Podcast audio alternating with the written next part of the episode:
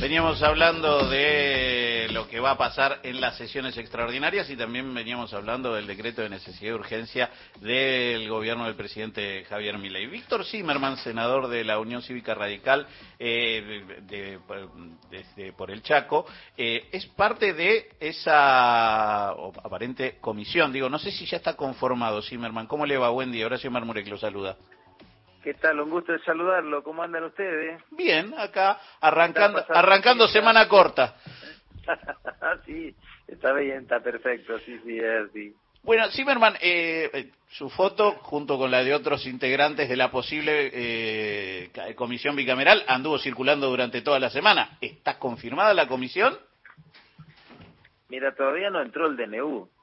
O sea que el DNU tiene un plazo para enviar a, la comisión bicameral y a partir de que se envíe el DNU, que entre oficialmente, hay que hacer la convocatoria. ¿Por qué hay que hacer la convocatoria? Si bien eso es una comisión de carácter permanente, la de seguimiento del trámite legislativo, eh, como terminaron mandato del senador y ahora hay una nueva gestión, inclusive el Poder Ejecutivo, bueno, hay que conformarla que en ese marco, bueno, haremos ese procedimiento cuando corresponda, pero primero tiene que entrar el DNU, que sería el motivo de la, de la convocatoria. Amanda Alma está del otro lado también para hacerle eh, una consulta. Senador, ¿qué tal? Buen día. Eh, quería preguntarle por... Muy bien, muy bien. Eh, feliz Navidad primero. Quería preguntarle por la... Eh, composición de la comisión, hay una discusión importante sobre los integrantes. Yo les comentaba a los colegas en el piso que son 16 miembros, 8 por el Senado, 8 por la Cámara de Diputados y que justamente la ley que reglamenta el DNU, la 26.122 del año 2006, establece que cada Cámara eh, va a ser representada en proporción a los bloques parlamentarios, respetando la proporción de, los de las representaciones políticas. Em, quedó ya definido eso porque había habido una discusión importante en estas horas. Hay discusión cuántos les corresponde a los distintos bloques y cuántos bloques van a tener representación, ¿no? La Cámara de Senadores, usted representa uno de los bloques mayoritarios, el segundo en cantidad de miembros. Eh, ¿cómo, ¿Cómo es la representación de otros bloques eh, que no tienen tantos integrantes? Bueno, eso está establecido en forma proporcional en base a la cantidad de representantes que, existen, digamos. Así que me parece que eso una vez que se convoque no va a ser ningún inconveniente. Habrá que conformar la comisión y a partir de ahí, bueno, quien conduce, va a conducir el oficialismo, determinará el tratamiento de los DNU. Este es un procedimiento que, que bueno, que debería ser normal, Digo normal porque la gestión anterior se emitieron, se dictaron más de 200 DNU, de los cuales algunos fueron tratados en la comisión bicameral y otros no, digamos. Pero ninguno de este de este tamaño, sí, hermano. Digo, 300 No, no, claro. No, digo porque el, el número de los DNU es una cosa, el número de las cosas que modifica el DNU, me parece que este es un poquito más amplio. Bastante, yo diría un poco bastante, sí, sí, usted tiene razón, claro, es mucho más extenso lo que pasa que con no hay normativa en relación a lo que, porque en este caso lo que la gente tiene que saber es que según la Constitución Nacional el Poder Ejecutivo no puede emitir disposiciones de carácter legislativa, salvo excepciones que son obviamente necesidad y urgencia y la posibilidad de seguir los trámites ordinarios de la sanción de ley, que es el fundamento principal, este último, que pone el Poder Ejecutivo en el dictado de este DNU tan extenso como usted plantea. Son alrededor de 300 normas que se modifican, leyes que se derogan, pero en realidad la Comisión Bicameral no, no analiza el, el, el contenido de las, de las normas, sino lo que hace es analizar la legalidad y la oportunidad del decreto de necesidad de urgencia que está normado que es lo que nosotros vamos a tener que hacer en esta comisión bicameral. La tengo acá Cecilia Diwan también que le quiere hacer una pregunta. Perdón, disculpe que lo interrumpí. Senador, eh, ¿tuvo tiempo de analizar punto por punto las reformas que propone el DNU y cuál es la postura que ha tomado frente a esto, teniendo en cuenta el impacto que puede tener en su provincia? Bueno, nosotros lo estamos analizando. Este, en el caso de la provincia, yo me reuní con el gobernador primero y después con el jefe de gabinete a los efectos de poder analizar los impactos en la economía, en la producción, en la salud, en el empleo. Lo dice el día hábil anterior a la fiesta.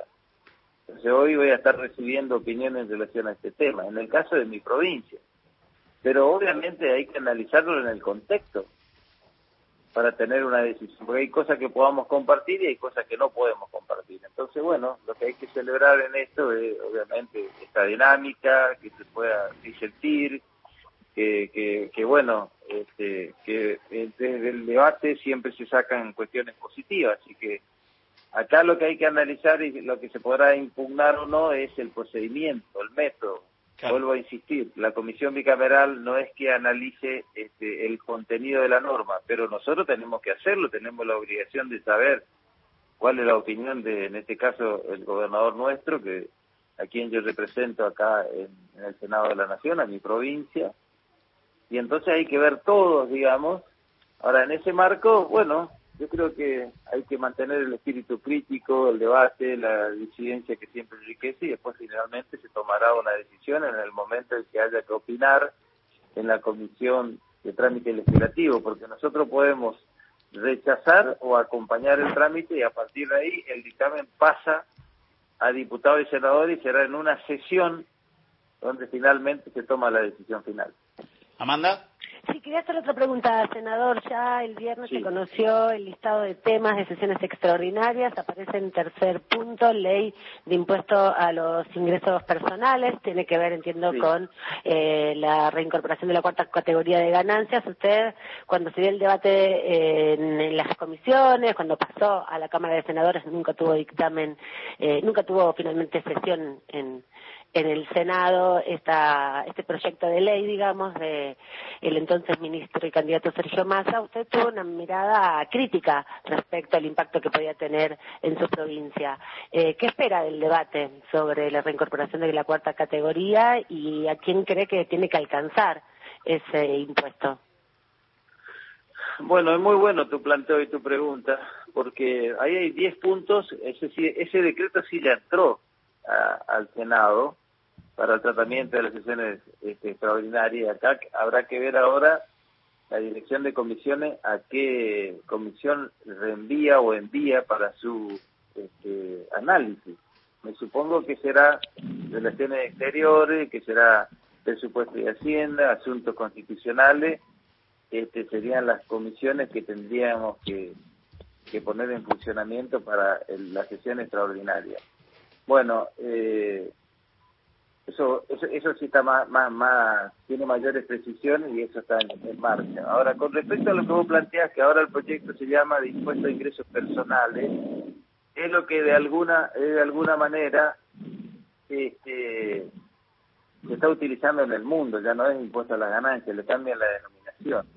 Y en el caso de, de lo que pasó aquí en Senado, sí, yo fui muy crítico, fui muy crítico y estuve muy activo y pedí la presencia de gobernadores, y pedir la presencia del propio ministro Massa en su oportunidad que venga a explicarlo, porque yo estaba de acuerdo en que saque el impuesto, porque el impuesto a las ganancias de las remuneraciones no debería pagarse, porque era además un impuesto de emergencia. Pero yo pedía un fondo compensador, porque en este caso a la provincia del Chaco lo perjudica muchísimo, porque nosotros este, estábamos de alguna manera aumentando los mínimos no imponibles, hasta dos millones de pesos en, esa oportunidad y en el Chaco hay muy poco salario de eso. Ahora se le cae la coparticipación a todas las provincias. Después finalmente, a pesar de que se aprobó y se, votó esa ley, muchos de los gobernadores que no quisieron participar en la Comisión de Hacienda y Presupuestos fueron a la justicia para poder parar este impuesto porque de alguna manera perjudica la plata que ingresa fundamentalmente en la provincia del norte y en particular el Chaco. Así que en eso yo voy a insistir con lo mismo. Si voy a crear un impuesto que, tiene que ver con esta característica, si el que viene tiene la misma característica, todavía no lo, no lo, lo mismo y además se inician diputados, este, yo creo que hay que crear un fondo compensador para que las provincias no vean perjudicadas su coparticipación. Senador Zimmerman, eh, muchas gracias por este rato. Se ve que va a haber movimiento eh, durante lo que viene los días venideros, ¿no? Sin duda ya hay actividad acá, bueno, obviamente estamos para eso, así que acá estamos comprometidos, este, dispuestos a debatir y a proponer. Así que bueno, veremos cómo se van desarrollando los acontecimientos y bueno, agradecidos también a ustedes por esta posibilidad de comunicarme con tanta gente. Eh, por favor, nosotros a usted sepa que el año que viene nos volveremos a hablar, así que... Ah, ¿Cómo no? Con mucho gusto. Acá estamos. Ahí está. Abrazo grande, Víctor Zimmerman, senador de la Unión Cívica Radical por el Chaco, eh, posible integrante de esta bicameral que veníamos hablando y va a tratar el proyecto, los proyectos en sesiones extraordinarias. Eh, interesante, Amanda, ¿no? Sí, bueno, viste lo que te decía, hay mucho trámite todavía por delante para hacer, eso es importante tenerlo en cuenta. El DNU empieza a entrar en vigencia a fines de esta semana, el 29 de diciembre, por esa definición que no estaba clara al momento de su publicación, que no establecía justamente la entrada en vigencia cuando se publicaba en el boletín oficial, y después de ahí tiene 10 días hábiles para llegar al Congreso de la Nación, para ser remitido, y en ese plazo tiene que constituirse la comisión. Otra cosa importante que dice la ley que repasábamos con el senador recién es que son las presidencias de ambas cámaras quienes tienen que constituir las comisiones, ¿no? Es verdad que eh, hay un uso y costumbre que no, no, se impide la constitución de comisiones, pero hay mecanismos para su demora.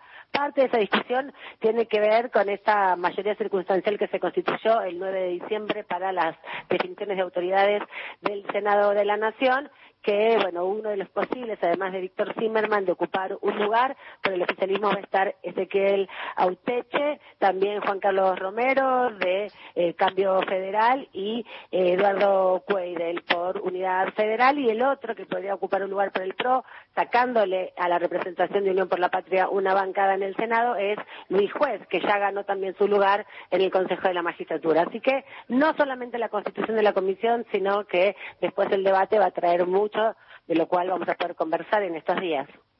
Bien, Amanda, gracias por este ratito. Beso para ustedes, hasta el momento. Amanda Alma desde Congreso. Mientras llega